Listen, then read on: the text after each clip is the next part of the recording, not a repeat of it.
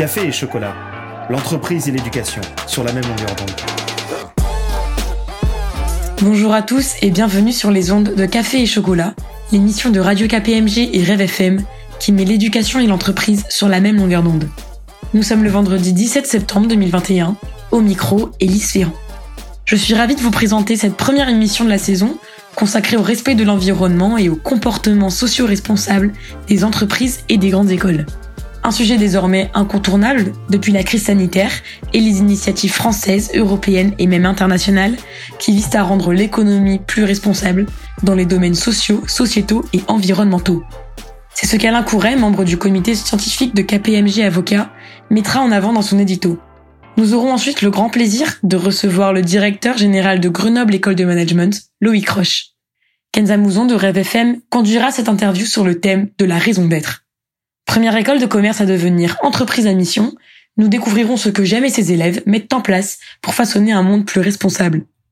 Nous finirons avec notre traditionnel coup de cœur culturel présenté par Johan Krieger, membre de Rêve FM, qui nous transportera pendant 90 secondes dans l'univers du pianiste italien Giovanni Mirabassi. Excellente écoute de cette quatrième édition de Café et Chocolat. L'édito.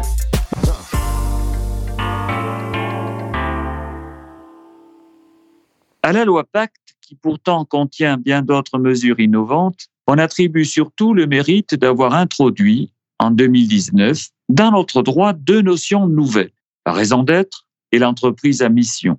C'est sans doute ce que l'histoire retiendra avec également une référence nouvelle à l'intérêt social comme critère de pilotage des sociétés. La raison d'être d'abord. Elle introduit chez les personnes morales une interrogation qui peut traverser l'esprit de chacun de nous, humble mortel. Quel sens vais-je donner à ma vie? Généralement, cette interrogation fait suite à une crise existentielle. Pour les personnes morales, l'idée est plutôt de prévenir ces crises. Rien n'a jamais interdit aux sociétés de se doter d'une telle raison d'être. Toutefois, faute d'une invention légale, il ne venait à l'esprit de personne d'ajouter un tel élément dans ses statuts. En inscrivant dans le Code civil que les statuts peuvent préciser une raison d'être, constituer des principes dont la société se dote et pour le respect desquels elle entend affecter des moyens dans la réalisation de son activité, la loi a incité les sociétés à s'interroger sur le sens de leur existence, afin que cette quête apporte une valeur ajoutée pour leur développement à long terme et participe d'une ambition d'intérêt général. Tel qu'il est rédigé, le texte offre une très grande souplesse, que la pratique d'ailleurs ne manque pas d'exploiter. La raison d'être, par exemple, ne figure pas toujours dans les statuts. Les principes affichés sont parfois très vagues et peu engageants. Enfin, des organismes autres que les sociétés se sont dotés d'une telle raison d'être, ainsi de certaines associations professionnelles, comme par exemple le MEDEF. Les établissements d'enseignement supérieur consulaire ne sont pas non plus véritablement des sociétés, mais ils peuvent choisir d'être régis par les dispositions applicables aux sociétés anonymes ce qui explique le choix de Grenoble École de Management, qui sera évoqué dans quelques instants. Venons-en à l'entreprise à mission. Se doter d'une raison d'être, c'est la condition première pour pouvoir devenir une entreprise à mission. Mais d'autres exigences pèsent sur le fonctionnement de la société. Celle-ci doit préciser dans ses statuts un ou plusieurs objectifs sociaux et environnementaux qu'elle se donne pour mission de poursuivre dans le cadre de son activité. La réalisation de ces objectifs est auditée par un comité interne et par un comité externe. Si les objectifs ne sont pas atteints, la société peut alors perdre sa qualité d'entreprise à mission. C'est dire que l'on prend des engagements sérieux lorsque l'on décide d'adopter ce statut, car sa perte pourrait causer un préjudice d'image considérable. La possibilité de se constituer une entreprise à mission est très ouverte. Tant la petite société que l'entreprise du CAC 40 peuvent se déclarer société à mission, même si leur nombre demeure encore limité, autour de 250, ces sociétés tendent à se multiplier. Et régulièrement, la presse fait état de telle ou telle société, première entreprise à mission, dans son secteur d'activité. Et c'est le cas de Grenoble École de Management dans le secteur des établissements consulaires. L'interview.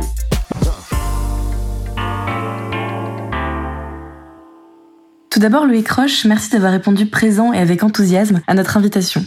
Vous êtes diplômé de l'ESSEC, mais aussi docteur en psychologie, docteur en philosophie, également ceinture noire de judo. Aujourd'hui, vous êtes directeur général de GEM, Grenoble École de Management, et vous portez la volonté de l'école et de ses parties prenantes d'être moteur dans la transition écologique. Bonjour Louis Croche. Bonjour.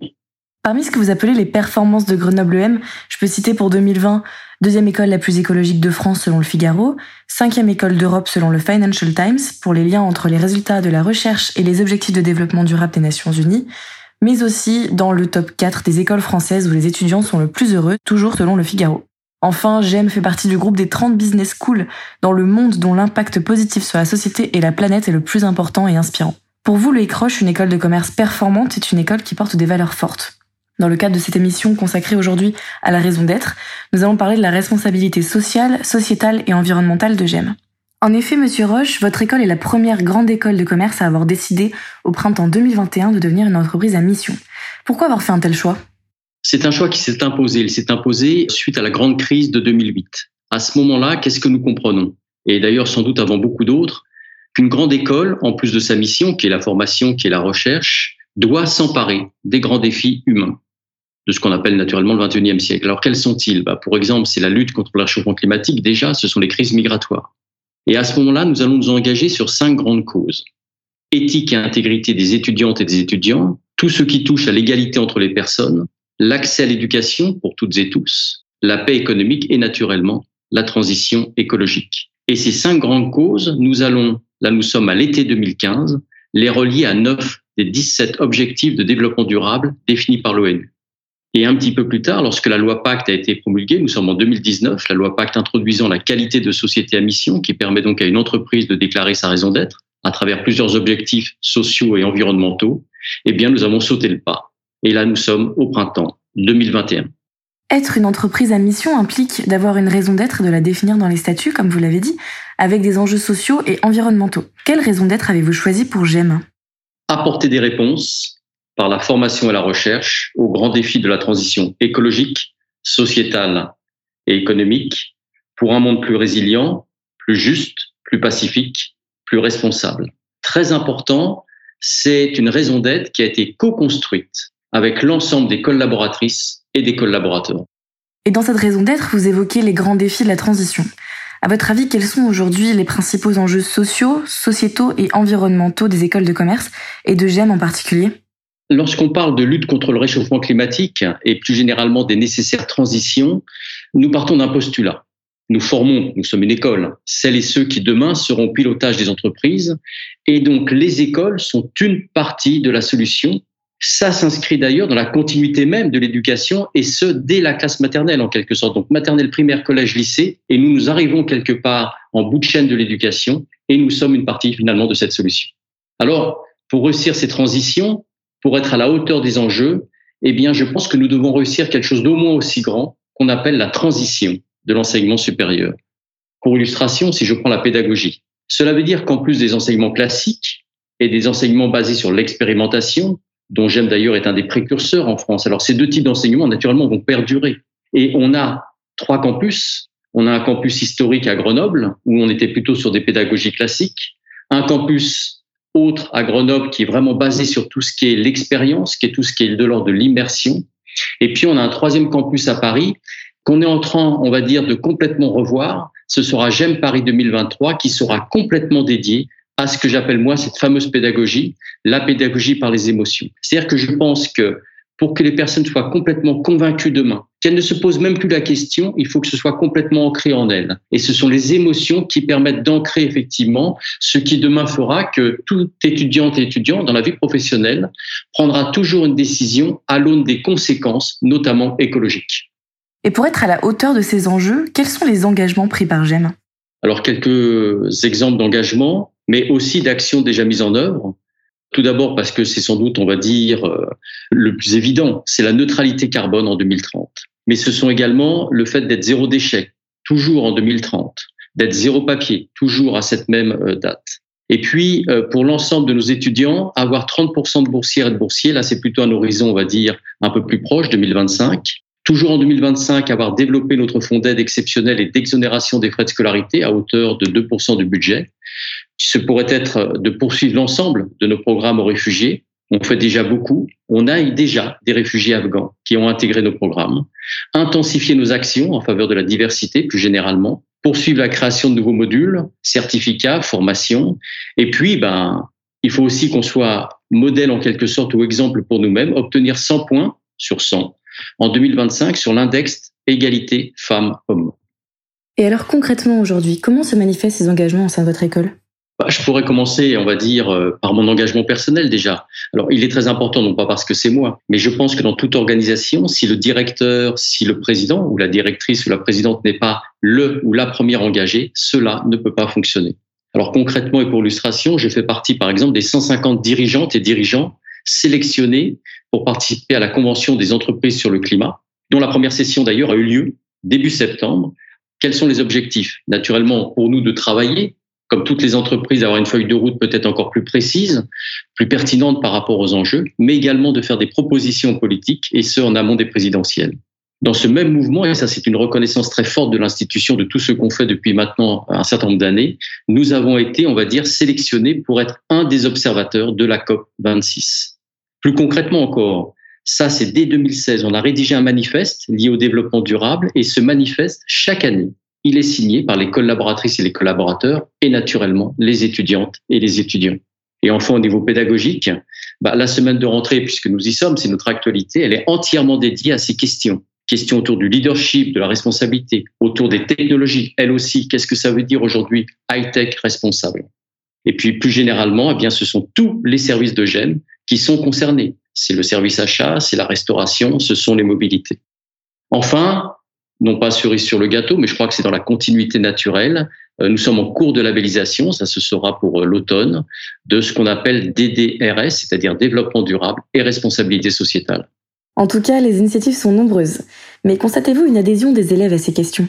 C'est clair que plus qu'une adhésion, ils en sont les instigateurs ce sont les personnes effectivement qui nous empêchent, si cela devait nous arriver un jour où la tentation pourrait nous arriver, de tourner en rond. Ça se traduit par exemple par quoi? Bien par un travail au niveau des associations de jeunes, tout particulièrement de l'association Impact. C'est une association qui regroupe à peu près 90 étudiantes et étudiants, et c'est une association qui se concentre sur tous les enjeux euh, liés à la création euh, de solutions durables. Un autre exemple, c'est un investissement très fort et jamais démenti de notre comité développement durable. C'est un comité qu'on a créé en 2009 Aujourd'hui, c'est 150 participants, 150 membres. 75, ce sont des professeurs, des administratifs, et puis 75 des étudiantes et des étudiants. Et que vous a inspiré ce comité? C'est celui qui effectivement d'abord c'est une boîte à idées, mais plus qu'une boîte à idées, ce sont des gens qui nous poussent. Et très clairement, si on a fait tout le cheminement qui nous a conduit à être aujourd'hui euh, société à mission, c'est grâce à ce comité. Et pensez-vous qu'il y aurait une continuité entre l'engagement personnel des élèves au sein de l'école et leur engagement à la tête des entreprises de demain? C'est tout l'enjeu hein, de ce que j'ai appelé la, transition de l'enseignement supérieur. C'est-à-dire que pour nous, école, ce que nous devons comprendre, c'est qu'au-delà de nous demander quelle planète on va laisser aux jeunes générations, ce qui évidemment est très important, on doit répondre à cette question-là, qui est quels jeunes voulons-nous laisser à la planète? Et c'est cela qui passe notamment par ce que j'ai appelé la pédagogie par les émotions. Alors la pédagogie par les émotions, ça veut dire permettre aux étudiants, aux étudiants de réussir une transition, celle-ci intérieure. C'est une pédagogie qui, à mon avis, bouscule complètement les idées reçues. Par exemple, qui demande à travailler sur ce que j'appelle les vulnérabilités. Et donc, vous comprendrez, on est très très loin des discours de vous êtes l'élite, vous êtes la crème de la crème. Et la pédagogie par les émotions, c'est une pédagogie qui va beaucoup plus s'atteler à problématiser plutôt qu'à vouloir solutionner. Dit autrement, on abandonne tout de ce qui était historiquement une forme de toute puissance. Cela veut dire, alors dans un champ, dans un domaine, poser le problème, éliminer les opinions, les croyances. Pourquoi faire? Eh bien, pour éclairer une situation, pénétrer une question. C'est pour proposer des modes de pensée autres, encourager le déplacement du regard, approfondir des arguments et développer un vrai courage. On dit souvent que le vrai courage, c'est le courage de ses propres convictions. Je pense que le vrai courage, c'est lorsqu'il le faut, pas toujours naturellement, aller jusqu'à aller contre ses propres convictions.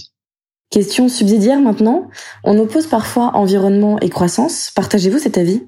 Ah, C'est une vraie question.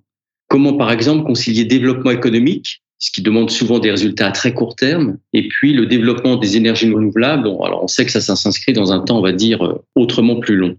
Clairement, il me semble hein, que pour répondre à l'urgence des enjeux, nous devons apprendre à dépasser le dogme de la croissance du PIB. Comme d'ailleurs pour les écoles, nous devons apprendre à dépasser le dogme de la croissance dans les classements. Et donc, on comprend bien que c'est un travail qui est difficile, qui est pas facile. Là aussi, il faut aller contre nos propres convictions parce que ça demande un renversement, un retournement, une réévaluation finalement de beaucoup de nos valeurs. Au-delà, sans, sans, trancher, hein, parce que je suis quand même très prudent dans, dans, dans ce que j'énonce, mais c'est un débat difficile et en lieu et place du PIB et sans parler de décroissance. Nous devons, je crois, apprendre à parler de croissance raisonnée, de croissance du bien-être. Cela veut dire notamment que nous devons préparer les étudiantes et les étudiants à trouver de nouvelles voies, à trouver de nouveaux moyens. Et dans ce monde qu'ils auront à inventer, en quelque sorte, ça sera à eux de regarder comment faire coïncider finalement les objectifs de développement et de réduction des inégalités et les objectifs de transition écologique. Dit autrement, le monde qui leur appartient d'inventer demain, c'est un monde dont ils seront responsables et qui devra faire en sorte, lui, de ne pas se défaire. Encore un grand merci à vous, Loïc Roche, d'avoir répondu à nos questions. Votre interview donnera envie, j'en suis sûre, à de nombreux étudiants de rejoindre votre belle école et aux entreprises d'embaucher les diplômés de GEM. Merci à vous. Notre coup de cœur culturel.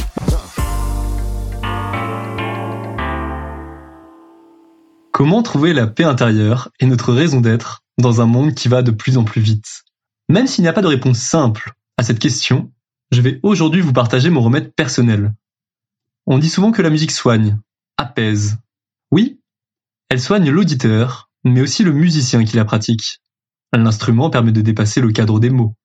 En effet, quoi de mieux que les notes d'un piano pour exprimer les passions qui nous habitent et que nous n'osons pas nous avouer, et encore moins avouer aux autres?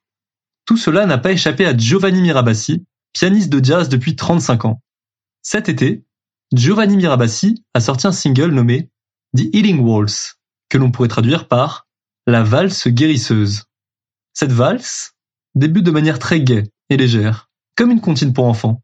Progressivement, le rythme accélère et la mélodie gagne en intensité, jusqu'à en devenir effrénée, comme si l'artiste laissait entrevoir ses passions qu'il avait enfouies jusque-là. Soudain, le rythme ralentit et la mélodie retrouve sa légèreté initiale, comme si la catharsis avait opéré et que la valse l'avait guéri.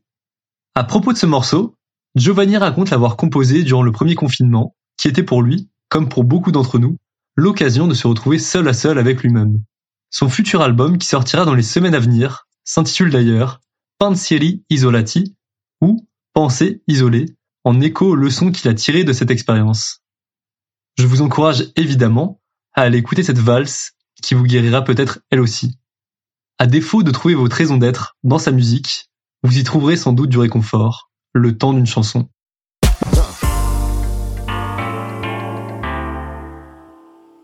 Cette émission touche à sa fin. Ce fut pour Kenza Mouzon, Johan Krieger et moi-même un grand plaisir de la présenter. Prochaine édition de Café et Chocolat le 19 octobre. Nous vous souhaitons à tous une très belle rentrée et à bientôt sur nos ondes. Café et Chocolat, une émission de Radio KPMG et de Rêve FM.